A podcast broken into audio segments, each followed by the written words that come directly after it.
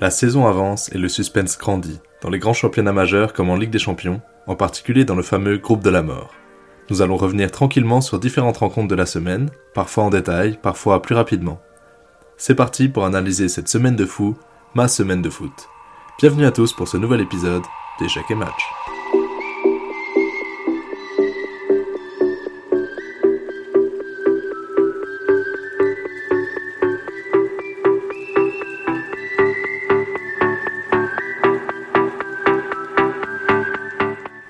Commençons sans plus attendre avec un match crucial pour la qualification dans le groupe F en Ligue des Champions, le groupe de la mort. En effet, Paris recevait Newcastle mardi soir, pendant que Dortmund se déplaçait dans le même temps à Milan pour leur coller un 3-1, synonyme de qualification pour le club allemand, contre toute attente lors du tirage au sort des poules. Du côté de Paris, ça commence à chauffer. En cas de victoire face à Newcastle, le club français s'assurerait une qualification pour les phases finales, mais ce n'est pas gagné d'avance, quand on se souvient de la correction qu'avait pris le PSG à Newcastle il y a, quelques semaines, 4-1. Pour ce match, les deux coachs ont dû faire avec de nombreux blessés. Newcastle, par exemple, a, aligné le jeune euh, Lewis Miley, pas du tout censé démarrer titulaire match de Ligue des Champions au Parc des Princes. Mais surtout, le club anglais n'a procédé à aucun changement pendant toute la durée du match, ce qui montre leur non-profondeur de banc en ce moment. Côté parisien, il a fallu compter sans Warren Zaire-Emery et Marquinhos, deux absents majeurs dans le 11 parisien des dernières semaines.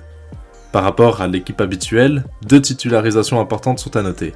Danilo, qui remplace Marquinhos, du coup en défense centrale, avec Skriniar, et Lee Kangin, visiblement préféré pour ce match à Vitinha, dans ce poste euh, hybride de milieu offensif slash ailier gauche.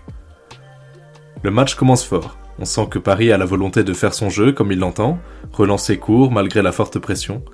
Les circuits de relance sont intéressants, on se dit que ça va le faire. Puis, à la 24e minute, Alexander Isaac profite d'un ballon euh, contré par Donnarumma, qui pourtant fait un bon arrêt à la base, mais il n'a pas le droit de repousser le ballon directement dans les pieds d'un attaquant adverse en Ligue des Champions. Ça peut être considéré comme fautif sur le but. Mais Paris ne faiblit pas pour autant, et se procure de nombreuses occasions. Vraiment beaucoup, surtout avec l'avancée du match. Par exemple, à la 29e, Colomwani fait un délice de talonnade dans la surface, mais personne n'est pile à la réception. À la 34e, c'est Mbappé qui est enfin touché, et ça donne tout de suite une grosse occasion avec un bon centre sur euh, Fabien Ruiz.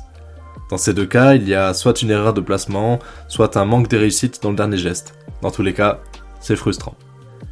Mais il y a aussi des cas où de potentielles situations intéressantes sont vendangées, comme à la 41e quand Paris a une bonne contre-attaque amenée, et euh, c'est Lee qui a la baguette, mais il fait pas le bon choix, il ralentit tout le jeu avec sa transversale sur Dembélé. En face de ce Paris qui pousse pour recoller au score, Newcastle alterne entre deux positions.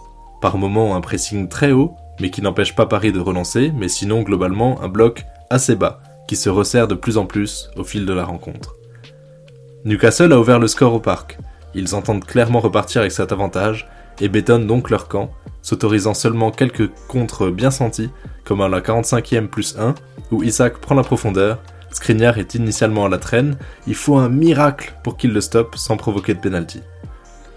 En deuxième mi-temps, Enrique ne tarde pas à faire rentrer du 109 et à accentuer la dimension offensive de son équipe face à un Newcastle qui fait le dos rond et subit sans broncher. Ainsi, à la 61e, Vitinha et Barcola font leur entrée. Ce dernier se procure beaucoup d'énormes occasions, mais ne parvient pas à les convertir. Par exemple, à la 65e, Mbappé dribble parfaitement à droite, centre sur Barcola qui est pile devant le gardien, mais son tir est contré. Deux minutes plus tard, c'est Barcola qui prend la profondeur, et tente une frappe dans le léger intervalle entre le gardien et le premier poteau, mais ça finit dans le petit filet. Les occasions s'empilent, tout comme les joueurs offensifs parisiens sur la pelouse. En effet, Enrique fait entrer Asensio à la place de Lee et Gonzalo Ramos à la place de Danilo, oui oui, à la 84e. C'est vraiment le tout pour le tout qui est tenté là. Pendant les 20 dernières minutes, Newcastle n'attaque plus du tout et commence à avoir de plus en plus chaud devant son but. Finalement, la délivrance pour les Parisiens viendra à la 90 plus 6ème minute, quand Mbappé convertit un penalty dans les derniers instants d'une rencontre qui commençait à devenir vraiment étouffante. Pour revenir un peu sur la performance des différents joueurs, j'ai beaucoup aimé le match de Dembélé. Comme souvent récemment, il combine tellement bien avec Hakimi à droite. C'est un circuit de relance idéal pour battre la pression, puis aller provoquer de grosses occasions. Randall Colomani m'a également plu dans son travail de fond. Il harcèle l'adversaire, ça change tellement du PSG de ces dernières années. Alors je sais qu'il est beaucoup critiqué car il ne met pas une valise de but, mais je suis persuadé que son apport de l'ombre était essentiel pour ce PSG version Enrique. Et les buts arrivent quand même, ils sont juste simplement signés Kylian Mbappé. Il n'a pas été très en vue pendant la première mi-temps, mais en seconde, il a apporté pas mal de danger. Quand il a le ballon, c'est toujours une situation qui devient intéressante. Et bon, bien sûr, il convertit le, le penalty sans sourciller dans un moment tellement clutch. Enfin, je voulais répondre un peu aux détracteurs de Barcola, qui lui tombent dessus après les nombreuses occasions qu'il a manquées dans ce match. Sans saluer son sens du placement exemplaire pour un aussi jeune joueur, il s'est retrouvé dans tous les bons coups du PSG à partir du moment où il est entré sur le terrain. Et bah, c'est pas un neuf de métier, c'est pas, c'est pas de lui que j'attends forcément les buts qu'on lui reproche de ne pas avoir mis. Mais c'est sûr que ça reste dommage de n'avoir su convertir aucune de toutes ces belles occasions. Notons que l'arbitrage de la rencontre a été lourdement critiqué après coup. Pour certains car il n'aurait pas dû y avoir pénalty, pour d'autres car il y avait déjà eu deux autres situations litigieuses qui auraient peut-être pu mériter un penalty. Il reste enfin la question du temps additionnel, car l'arbitre n'a pas ajouté les longues minutes perdues par la vérification du potentiel penalty et son exécution. Paris peut s'estimer lésé, car ce but les relançait totalement, et on sentait clairement que Newcastle pouvait craquer à tout moment et à en concéder encore facilement un avant la fin de la rencontre. Mais dans tous les cas, ce match était lunaire. Quand on regarde les statistiques avancées, on a envie de s'arracher les cheveux. 72% de possession moyenne pour Paris, 738 passes réussies face à 233, 30 tirs à 5, mais surtout 5,2 XG à 0,9. Comment un match comme ça peut se finir à un partout? Et j'en rajoute encore. 543 passes dans le camp adverse à 98, 36 centres à 3. C'est incroyable. Mais à la fin du match, ça reste un ouf de soulagement pour les Parisiens, qui peuvent encore paradoxalement se retrouver dans toutes les situations possibles la semaine prochaine. En cas de victoire à Dortmund, Paris finit premier de son groupe. Mais si Paris perd et que Milan l'emporte, par exemple, le PSG peut finir dernier et carrément éliminé de toute compétition européenne cette saison. Ce serait cataclysmique pour le club et pour le football français en général, car cette saison est cruciale pour l'indice UEFA, comme je le répète souvent. Donc la semaine qui vient va être trépidante, ça fait longtemps que des phases de poule n'avaient pas porté un tel suspense. Très hâte de vous retrouver pour débriefer cette euh, dernière journée et faire le point sur toute cette phase de groupe. En attendant, d'autres clubs français ont joué en Europe cette saison, à commencer par Marseille en Europa League, qui affrontait un Ajax malade, mais dans un match crucial pour l'indice UEFA justement, puisque la France lutte directement avec les Pays-Bas pour la cinquième place. Bref, le match en lui-même était complètement dingue, beaucoup plus ouvert que le match de Paris deux jours avant. À la 9 minute, Aubameyang ouvre le score sur penalty, mais dans la foulée, Brian Brobet, le numéro 9 très puissant de l'Ajax, a égalisé. Tout est à refaire pour Marseille. 16 minutes plus tard, c'est Chancel Bemba qui redonne l'avantage à Marseille. Mais Brobet égalise à nouveau 4 minutes après. C'est complètement fou, je comprenais pas ce qui se passait en regardant le match. Si Aubameyang marque vite au retour des vestiaires et que l'Ajax euh, se prend un carton rouge pour un très vilain tacle sur Correa de mémoire à la 63e, tout le suspense n'est pas fini, car Akpom ramène l'Ajax à 3 partout. Il faut finalement un triplé d'Aubameyang sur penalty à la 90e plus 3 pour faire définitivement prendre l'avantage à Marseille, en conclusion d'un match déjanté, très physique. Encore un ouf de soulagement. Pour les autres clubs français, Rennes a tapé le Maccabi 3-0, alors que Toulouse est resté accroché 0-0 face à l'Union Saint-Gilloise, sans compromettre totalement leur qualification, mais c'est dommage, il fallait repartir avec les 3 points de ce match. En Conférence League, le LOSC a fait le travail 2-0 face à Ljubljana, leur permettant d'aborder la dernière journée de qualification en tête du groupe. Enfin, je vous propose un petit tour du week-end dans les 5 championnats majeurs pour rappeler un peu quelques résultats intéressants. En Ligue 1 tout d'abord, Paris conserve sa première place après avoir remporté son match 2-0 en déplacement au Havre, malgré l'énorme boulette de Donnarumma à la dixième minute, qui effectue un geste absolument pas maîtrisé en dehors de sa surface, il est très logiquement exclu, ce qui provoque la sortie de Barcola, qui était pour une fois titularisé, au profit d'Arnaud Tenas, le jeune gardien de 22 ans recruté cet été. Ce dernier a sorti de nombreux arrêts importants et a été rassurant dans son jeu au pied, ce qui a permis à Paris de poser son jeu malgré l'infériorité, numérique et de s'offrir une victoire grâce à deux très beaux buts de Bappé et de Vitinha. Alors, est-ce que ça suffit pour faire entrer Tenas dans la rotation euh, au poste gardien de but? À voir ce que l'avenir nous dira mais c'est sûr que la presse parle beaucoup de la situation difficile dans laquelle se trouve Donnarumma en ce moment. L'OM, pourtant en difficulté en championnat ces derniers temps, l'a emporté 2-0 face à un Rennes en profonde crise, même si le retour de Julien Stéphan semble apporter un peu quelque chose. Monaco poursuit son chemin dans la course au titre avec euh, une victoire 2-0 contre Montpellier, tandis que Nice, toujours deuxième au classement, s'est incliné pour la première fois de la saison à Nantes contre toute attente. Strasbourg enfin se déplaçait à Reims. On sait que c'est un déplacement compliqué face à une équipe menée par Will Steele qui propose vraiment de belles choses. Mais pourtant, les, dix premières minutes sont plutôt à l'avantage des Alsaciens, qui se procurent plusieurs occasions intéressantes, notamment de la part d'Emega et de Gamero, les deux attaquants du jour dans un 4-2-3-1 en position offensive, 4-4-2 en défensif. Mais au bout de 10 minutes, alors que Niamsi se blesse sur une attaque rémoise, il laisse par conséquent de l'espace pour un centre en retrait, qui permet à Reims de crucifier Matsels. À la 42e, c'est une passe par-dessus le milieu de terrain strasbourgeois, qui permet à Reims de doubler la mise. Il faudra attendre la 87e pour voir les efforts strasbourgeois récompensés, avec un penalty converti par Gamero.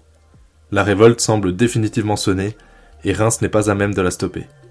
Le match s'enflamme, Strasbourg joue tous les coups à fond, mais ne parvient pas à retrouver le chemin des filets. Ça fait 2-1 au coup de sifflet final. Chez nos voisins allemands, Leverkusen, le club hype de la saison, concède le nul face à un Dortmund loin d'être en grande forme, malgré une surprenante première place temporaire dans le groupe de la mort en Ligue des Champions. Le Bayern est à 3 points d'écart mais à un match de retard, contre l'Union Berlin, lanterne rouge cette saison. Donc euh, attention au Bayern Leverkusen de Xabi Alonso.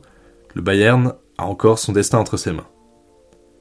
Stuttgart, avec sa victoire 2-0 contre le Werder Bremen, continue sa route d'outsider avec 30 points, à la troisième place derrière le Bayern à 35 points et le Bayern à 32. En Serie A, l'Inter a tapé le Napoli 3-0 à Naples, qui sont les champions en titre d'Italie et continue ainsi sur sa très bonne lancée depuis le début de la saison. J'avais eu la chance de les voir jouer en avril dernier à Milan, j'avais été très moyennement convaincu, mais force est de constater leur grande forme actuelle. Marcus Thuram notamment cartonne là-bas, ça fait plaisir pour l'attaquant des Bleus.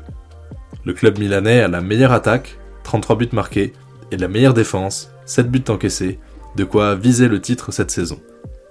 En revanche, c'est dommage de voir le Napoli autant dans la douleur. Alors on s'entend, ils sont pas complètement à la déroute, avec 24 points en 14 journées, ils peuvent encore largement espérer une qualification en Ligue des Champions pour la saison prochaine, mais c'est dommage de voir une telle perte de qualité dans le jeu, qui était si séduisant, séduisant, et pourtant la doublette de feu euh, Osimen Gvaratskelia a été conservée par le club italien. La Juve, de son côté, confirme sa bonne forme et reste dans la course au titre, avec un Rabiot taille patron, capitaine du club turinois et qui a ouvert le score lors de la victoire face à Monza vendredi. En Espagne, l'image qui m'a marqué ce week-end, c'est la grosse célébration de Joao Félix, unique buteur de la rencontre qui opposait le Barça face au club qui emploie Félix, justement, à savoir l'Atlético de Madrid. Au classement, le Real conserve la première place, à égalité avec Gérone, trouble fête parmi les grands d'Espagne cette saison. Enfin, terminons ce rapide tour d'Europe par la Première Ligue, Arsenal court en tête à 33 points avec sa victoire 2-1 sur les Wolves, suivi par Liverpool et ses 31 points, tandis que City passe à la troisième place avec 30 points à cause d'un match nul concédé à l'Etihad Stadium contre Tottenham dans un match complètement fou. Alors on en a déjà parlé ici, mais Tottenham cette saison, c'est des principes de jeu clairs et audacieux, impulsés par leur nouveau coach, Ange Postecoglou. Concrètement, ils défendent presque à la médiane et pressent très haut pour imprimer leurs pattes sur le jeu, quitte à prendre des risques sur attaque rapide. C'est ce qui aurait pu rapidement arriver mais ce sont les Spurs qui ont ouvert le score avec un délice de but de Son sur un corner pour City. Et eh oui. En effet, Tottenham joue parfaitement la contre-attaque, en nombre, et Son peut se jouer de Doku qui essaye comme il peut de le contenir. Ça fait 1-0 pour Tottenham, mais à la 9 minute, Son marque à nouveau, pour le compte de City cette fois, en essayant de défendre sur un coup franc Citizen. À la 31e, c'est Phil Foden qui donne l'avantage à City, leur permettant de rentrer au vestiaire avec un but d'avance. Mais en deuxième minute, euh, mi-temps, Tottenham revient au score avec un but de Lo Celso à la 69e, avant que Grealish ne pense marquer le but de la victoire à la 81e sur une belle passe d'Erling Haaland, mais c'est sans compter sur Kulusevski qui bat Natanake de la tête à la 90e minute. Ça fait 3-3 au coup de sifflet final. Alors grosse performance de Tottenham qui n'a pas renié ses principes malgré l'ogre qu'ils affrontaient et leurs absences majeures qui compliquent la mise en place de leur jeu la fin de match s'est aussi euh, terminée par euh, une aberration euh, arbitrale, puisque tout à la fin, On a une très belle occasion. Grealish qui est lancé dans la profondeur. Et alors qu'il y avait une petite faute qui aurait pu être sifflée, mais l'arbitre a d'abord décidé de laisser l'avantage.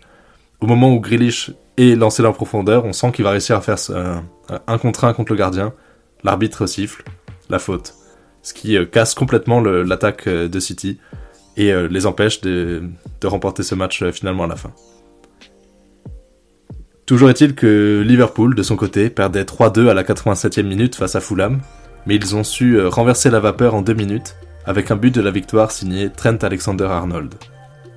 Chelsea, enfin, a tranquillement battu Brighton 3-2, malgré la sortie de Gallagher après un deuxième jaune à la 45e minute. C'est tout pour moi aujourd'hui, merci de m'avoir écouté, on se retrouve très bientôt sur Échec et Match.